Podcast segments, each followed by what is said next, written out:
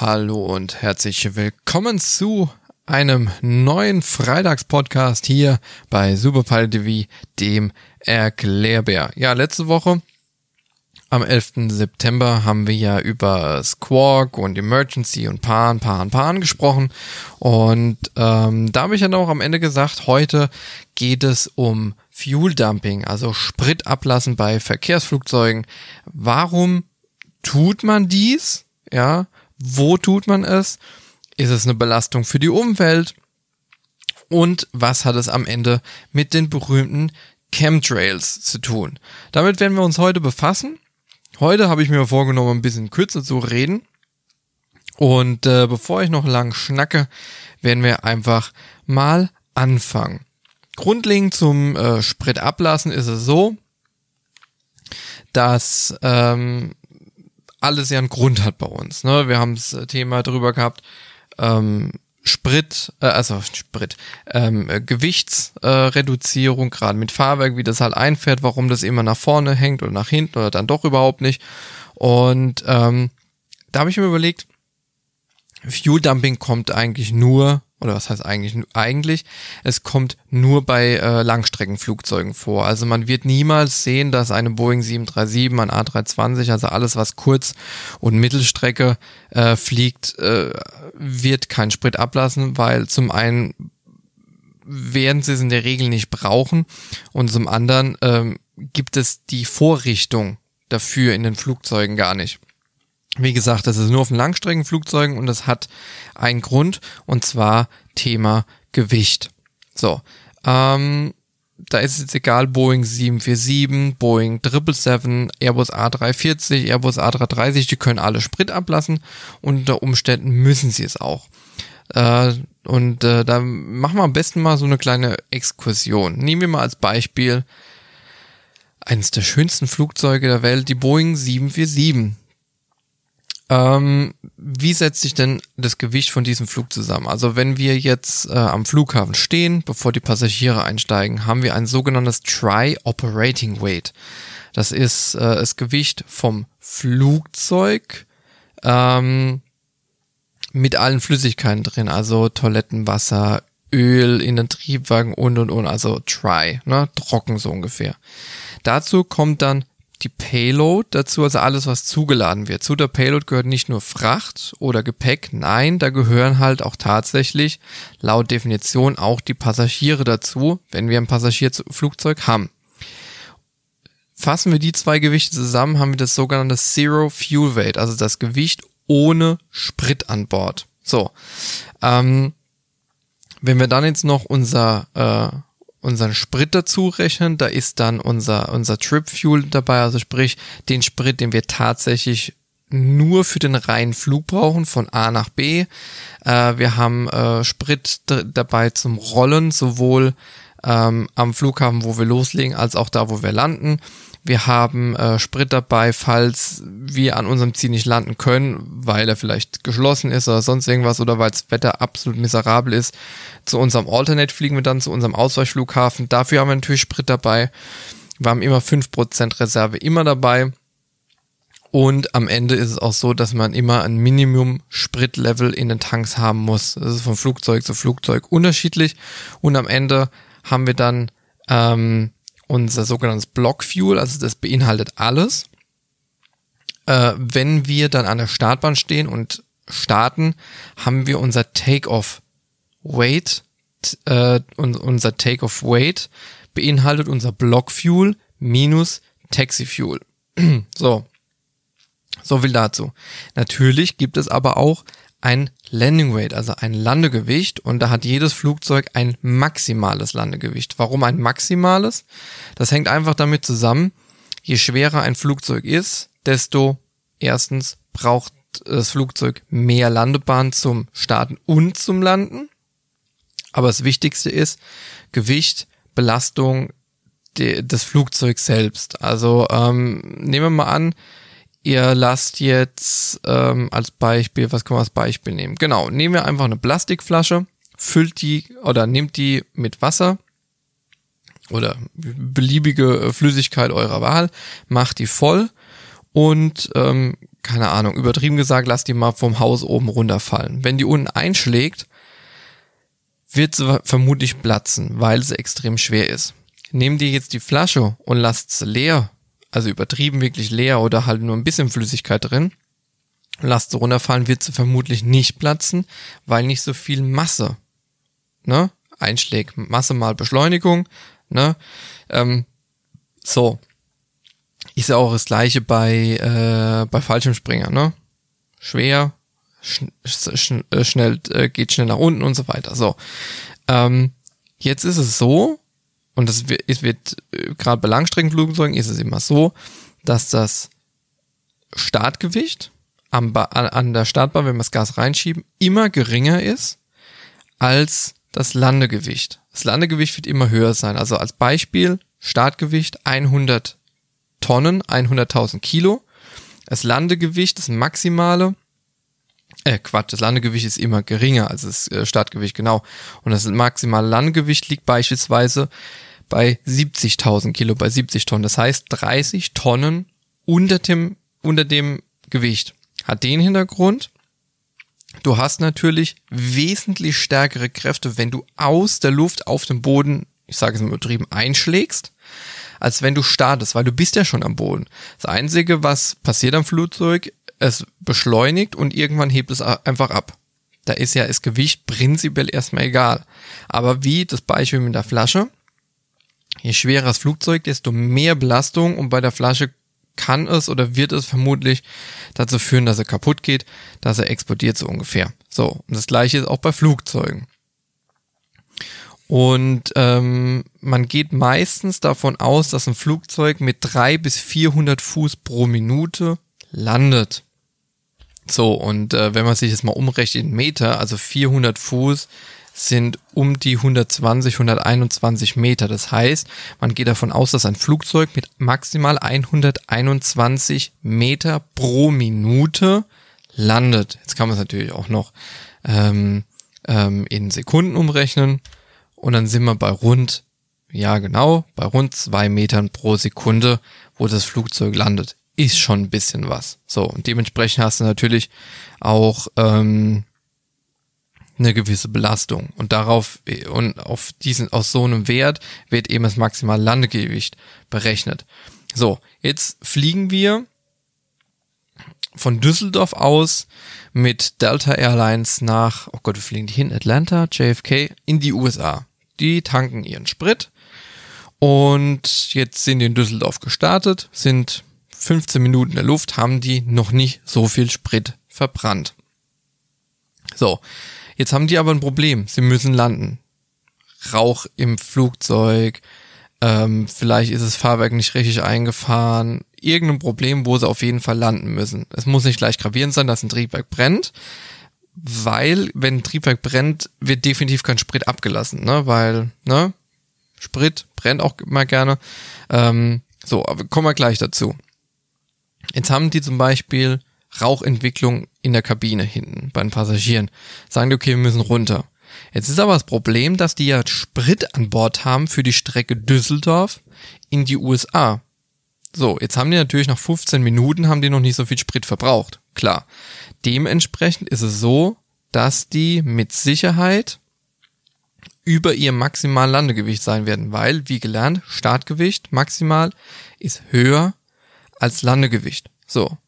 Was ist Resultat? Es gibt zwei Möglichkeiten. Entweder, es ist völlig egal, wir landen einfach.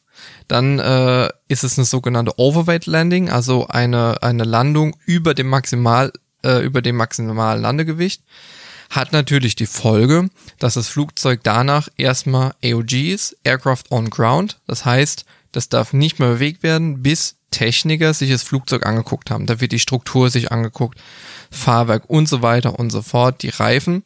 Und erst wenn die Techniker es gecheckt haben, das kann ein paar Stunden dauern, es kann aber auch Tage dauern, es kann aber auch dazu führen, je nachdem, also gerade wenn wir von einem Jumbo, von einer 747 sprechen, und ähm, die haben, äh, lass mich kurz überlegen, ich glaube, der, der Jumbo hat ein bisschen mehr als 300 Tonnen Abfluggewicht, hat aber Landgewicht von irgendwas in den 200 Tonnen. Das heißt, äh, im Schnitt müssen, muss der so circa 50, 60, 70 Tonnen Sprit immer ablassen, bevor die, oder verbrannt haben, bevor die landen. Ist natürlich bei der 747 nicht so das Problem, weil die 747 verbrennt so um die 12 Tonnen Sprit in der Stunde. Aber wenn du natürlich erst 15, 20 Minuten in der Luft bist, hast du halt noch nicht mal 12 Tonnen verbrannt. So. Ähm, so, und je nachdem, wie schwer das Flugzeug tatsächlich ist und du hast jetzt Notfall, Triebwerk brennt, dann fliegst du nicht erstmal eine halbe, dreiviertel Stunde, bis du dein maximal Landegewicht, äh, dein äh, Landegewicht erreicht hast, sondern gehst sofort runter. Und das kann dann auch dazu führen, dass das Flugzeug einfach Schrott ist. Weil du, wenn du mit knapp 70 Tonnen, also 70.000 Kilo zu viel landest, kann sich jeder vorstellen, dass es nicht unbedingt angenehm für die Struktur ist. So. Also es wird jetzt bei der Landung nicht auseinanderbrechen. Also dafür sind die Flugzeuge auch gebaut, dass die das abkönnen es wird sich irgendwas verformen. Es gab mal, ich, dieses Jahr war das, gab es ein 320, da ähm, ja, ist ja das Hauptfahrwerk oder war es Bugfahrwerk, irgendeins von Fahrwerken ist ja massiv nach oben gedrückt worden. So, das kann passieren, aber es bricht auseinander. Also, das, das, da wären wir dann bei Hollywood, ne? Auseinanderbrechen und explodieren, hast du nicht gesehen. So, ähm, und damit man das einfach verhindern möchte, gut, klar, bei einem Triebwerkbrand, wenn es wirklich okay, das sage ich jetzt nicht, weil ich normalerweise sagen würde, aber wenn es wirklich, wenn es wirklich dringend ist und du weißt, wenn du jetzt nicht landest, dann war's das, dann machst du ein Overweight Landing. In allen anderen Fällen, wenn du Zeit hast, du hast ein Problem im Fahrwerk, okay, mein Gott, so. Äh, dann kommen wir zum Fuel Dumping, zum Spritablassen. So. Grundlegend ist es so, dass diese Düsen, wo der Sprit rausgelassen wird am Flugzeug, die sind an der Tragfläche ganz weit außen, also weit weg von den Triebwerken und halt auch ganz weit weg von der von der von der von der Flugzeugzelle, ne? Zelle, damit es schön weg vom Flugzeug und auch nicht Triebwerk oder sonst irgendwas. Ähm, das System funktioniert so, du, man hat zwei Knöpfe, also einmal für links, einmal nach rechts. Bei einer 7 für 7 ist es so, du hast einfach nur zwei Pömpel, zwei ja, Ablassventile, sage ich mal, eins links an der Tragfläche, eins rechts. Und ähm, da drückt man dann einen Knopf äh, im Cockpit und schon geht's los. So, ähm, was allerdings noch ganz wichtig ist, dieses System ist ähm, federgesteuert. Federgesteuert ist deswegen enorm wichtig, denn das ist ein Backup. Also wir haben ja in der Fliegerei haben wir immer Backups und ähm, so, und äh, dieses Backup bewirkt, es ist elektrisch gesteuert, diese Ventile, dass die aufgehen. Sollte jetzt aus irgendwelchen Gründen der Strom ausfallen, so, dann würde dieses Flugzeug ja die ganze Zeit Sprit rauslassen. Deswegen Federn dran. Diese Federn sollte der Strom äh, auf einmal weg sein. Drücken diese Federn diese Ventile wieder zu. Das heißt, dass das Spritablassen sofort dann beendet ist. So. Ähm, genau. Im Falle von der Boeing 747 beispielsweise ist es so, dass diese zwei Ventile links und rechts zwei Tonnen pro Minute Sprit, also Kerosin, ablassen können. Das heißt pro Ventil eine Tonne. Dann muss man natürlich noch dazu rechnen, äh, den äh, Spritverbrauch, den natürlich die Triebwerke auch noch parallel ver verbrauchen, Fun Fact, so viel ist es in, äh, in der Zeit gar nicht. So. Und wenn man das alles zusammenrechnet, dann kann es passieren, je nachdem wie schwer das Flugzeug ist, beziehungsweise wie weit das Flugzeug hätte fliegen sollen ursprünglich, wie weit es erst geflogen ist, kann es locker eine halbe, dreiviertel Stunde dauern, bis die nötige Menge Sprit abgelassen ist, beziehungsweise natürlich auch gleichzeitig noch ein bisschen verbrannt ist, um tatsächlich auch landen zu können. Ja, das heißt, du fliegst dann eine halbe, dreiviertel Stunde im Kreis und lässt eigentlich nur Sprit ab. Ist natürlich für die Firma in dem Moment nie so toll, weil äh, wenn du mal so 60, 70, 80 Tonnen Sprit äh, einfach mal so, ne, so rauslässt, davon hat die Firma ja nichts. Und vor allem, du fliegst dann auch wahrscheinlich eventuell wieder zum Flughafen zurück. Das heißt, äh, ja, egal. Aber darum geht's ja nicht. Safety first. So. Ähm, doch jetzt ist natürlich die große Frage, ja, ähm, kann man überall jetzt den Sprit ablassen oder wie läuft das? Also tatsächlich ist es so, äh, dass es einfach gewisse, äh, wie soll ich sagen, also Vorschriften gibt, genau, so. Prinzipiell sind die grundlegenden Sachen gleich. Allerdings hat natürlich jedes Land so sein eigenes Ding. Ähm, wichtig ist, dass es in großer Höhe passiert und dass um dieses Flugzeug, das den Sprit ablässt, kein anderer Verkehr ähm, unterwegs ist. So. Und äh, natürlich ist es immer in Absprache mit den Fluglotsen. Also du fängst nicht auf einmal an, einfach den Sprit abzulassen, weil die Fluglotsen, gerade in England, da ist immer viel Verkehr, die müssen erstmal den Weg um dich frei machen. So. Ähm, wenn du dann dem, dem Fluglotsen sagst, pass auf, ich muss Sprit ablassen, so und so, dann entscheidet immer der Fluglotse, wo du das machst, wann du das machst und wie du das machst. Ähm, wichtig ist dabei, dass immer vermieden wird, über Städten, egal welche Größe, es abzulassen. Natürlich am besten über Wasser. Ist natürlich jetzt in Europa, wenn du in Deutschland unterwegs bist, etwas schwierig, aber vorzugsweise über Wasser und nicht in der Nähe oder in Gewittern. Warum? Wir wollen ja den, den Sprit kontrolliert ablassen und durch Gewitter, es gibt Aufwinde, Abwinde, kann der, der soll ja, der soll sich ja ähm, verflüchtigen, der Sprit, der rausgeht. So durch, durch äh, Gewitter kann es natürlich schnell nach unten getragen werden, ist natürlich auch in dem Moment blöd. Ähm, deswegen kein Sprit ähm, ablassen unter 6000 Fuß, entspricht 2000 Metern. Gut, es sind irgendwas 1800 irgendwas, aber 2000 Metern. Ähm, hat eben den Grund, dass dieser Sprit, der hin raus, der soll nicht einfach so auf den Boden klatschen, sondern der soll ja verdampfen und sich verflüchtigen. So. Ähm, und natürlich ganz wichtig, dem Fluglotsen muss man sagen, wie lange brauchst du zum Sprit ablassen, damit er sagen kann, hm, okay, da kommt jetzt gerade so eine Riesenwelle mit 20 Flugzeugen an. Wenn der jetzt eine halbe Stunde braucht, die sind aber 10 Minuten da, suboptimal, dann muss ich den irgendwo anders dahin lotsen. So, und dann kommt noch das, das nächste. Der Fluglotse teilt über seine Frequenz ähm, auch mit, dass da ein Flugzeug ist, ähm, dass der Sprit ablässt. Also englische Sprache ist ja die Fliegersprache. Ähm, das heißt immer Attention all aircrafts, Fuel Dumping in progress. So, und dann over, also wo, at altitude, also in welche, in welcher Höhe, by Type Aircraft, also 747, 777 und in welche Richtung Flight Direction. So, und das muss er alle drei Minuten ähm, durchgeben, bis das äh, Spritablassen durch ist. Genau. So.